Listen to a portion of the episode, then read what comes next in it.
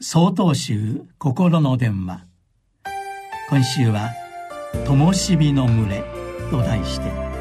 静岡県長光寺森田昇春さんのお話です。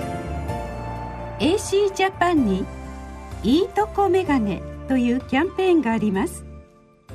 テレビや新聞でご覧になった方もいらっしゃると思います。いいとこメガネは人の悪いところばかり見ないで少し意識して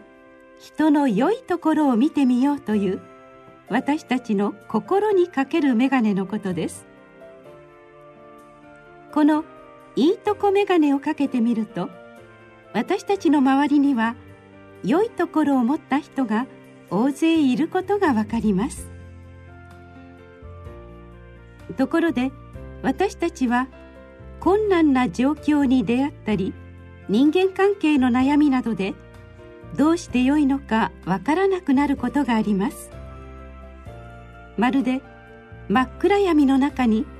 たった一りぼっちで放り出されたような不安な気持ちになるでしょう。そんな時もいいとこメガネをかけてみると良いかもしれません。あこの人のこんなところはいいなと思った良いところは普段の自分がしないものの見方や考え方人との接し方など自分にないもののことが多いのではないでしょうか。自分が困難な状況にある時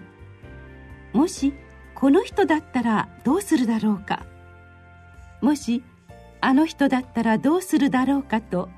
想像してみると案外とその中に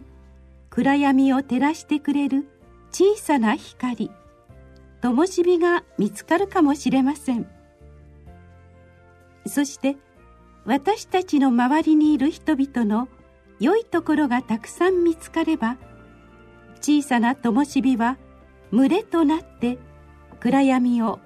明るく照らしてくれることでしょう。